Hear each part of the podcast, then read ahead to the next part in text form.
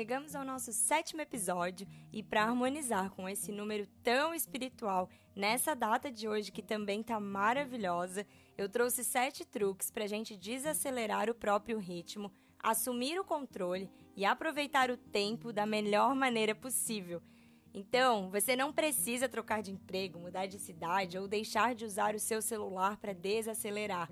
Você pode aprender a pisar no freio hoje mesmo, onde você está, e aproveitar a jornada usando o tempo sabiamente porque desacelerar nos permite que os resultados que a gente deseja cheguem mais rápido, colocando a qualidade de vida à frente e tendo a produtividade como resultado. A revista inglesa The Economist publicou um conselho para quem deseja prosperar na economia global: esqueça a aceleração frenética. Dominar o relógio dos negócios é uma questão de escolher quando ser rápido e quando ser lento.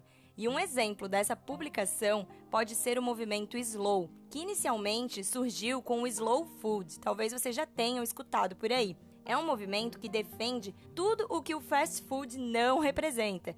Ele fala sobre saborear a comida, investir tempo em uma refeição e não comer qualquer coisa de forma rápida apenas para saciar a fome. O movimento de conscientização sobre o ritmo frenético da sociedade atual ganhou força e foi expandindo para outras áreas. Então saiu só do slow food e começou a expandir para diversas outras áreas, como por exemplo o slow fashion na área da moda. E com uma proposta de viver sem pressa, fazer as coisas com presença, um modo de estar no mundo atento ao que realmente importa. E aqui encaixa muito toda essa questão do minimalismo e do essencialismo que a gente tanto conversa. É claro que o equilíbrio é o segredo, mais lento nem sempre é melhor. E rápido pode ser divertido e produtivo, mas a filosofia do movimento slow é fazer tudo na velocidade que funcione melhor para você. E novamente aqui a gente fala sobre a importância da gente se autoconhecer e de trabalhar a nossa rotina. E assim como esse conceito, nós acreditamos em uma produtividade que nos ajude a alcançar nossas metas de forma mais consciente e tranquila, sem sacrificar a nossa qualidade de vida que é tão importante. Mas como aprendemos a prestar atenção ao momento presente, sabendo que tem tantas obrigações aguardando por nós? Por isso que hoje eu trouxe sete truques para você experimentar no decorrer dos seus dias. O primeiro deles é fazer pausas durante o dia. Seja em casa ou no trabalho, faça pausas apenas para respirar de forma consciente. Inspire e expire algumas vezes. Se esse é um hábito novo para você, comece fazendo três repetições lentamente. E anote na sua agenda, deixe um bilhetinho para você mesma, te lembrando de realizar repetições durante os momentos do seu dia. O segundo truque é concentrar-se nas pessoas. É comum a gente estar tá em ambientes com amigos ou familiares, só que acabar se distraindo com os nossos celulares ou então com os nossos próprios pensamentos.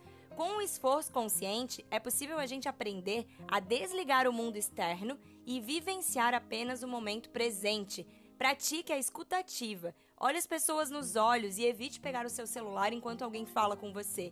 Veja como tudo isso vai fazer sentido quando você estiver conversando com as pessoas. O nosso terceiro truque é comer mais devagar. Aprenda a apreciar a comida. Além de proporcionar saciedade, é possível sentir os sabores e as texturas dos alimentos que compõem o prato quando a gente se alimenta lentamente. E a gente também pode aproveitar o gancho para falar do nosso quarto truque, que é apreciar a natureza. Tirar um tempinho para observar a natureza, para ouvir os pássaros ou até mesmo respirar, observando atentamente as nuvens, a chuva ou o azul do céu, por exemplo. Experimente a sensação da água durante o banho, do vento ao caminhar na rua, ou da terra cuidando das suas plantinhas, ou mesmo caminhando descalço na grama se você tiver algum local seguro que você possa fazer isso. A gente também pode falar sobre fazer uma coisa de cada vez, que é experimentar começar uma tarefa e finalizar.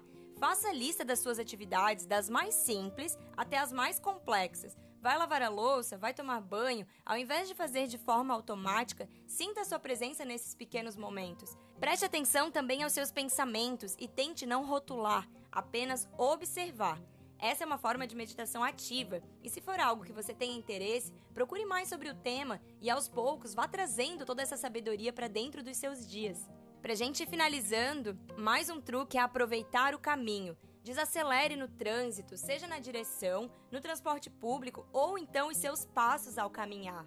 Aprecie a paisagem, ainda que urbana. Dedique esses pequenos momentos para contemplar a sua vida e para agradecer. O nosso último passo para a gente finalizar é desconectar. Tire alguns momentos do seu dia para fazer algumas coisas offline. Saia das redes, desligue ou deixe o celular em outro cômodo sempre que possível. Se você for assistir um filme, por exemplo, deixe o celular fora do seu campo de visão. Se entregue a uma atividade por vez e perceba as suas reações.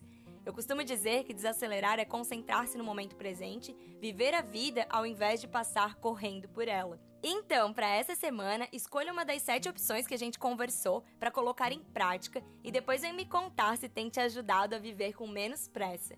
E lembrando, é claro, que se você gosta desses conteúdos que eu venho compartilhando por aqui, toda quarta e domingo eu também tenho meus vídeos no YouTube, aonde eu trago muito mais truques pra gente colocar em prática. Afinal, a vida é agora, então aproveite. Um beijo e uma linda semana para vocês. Tchau!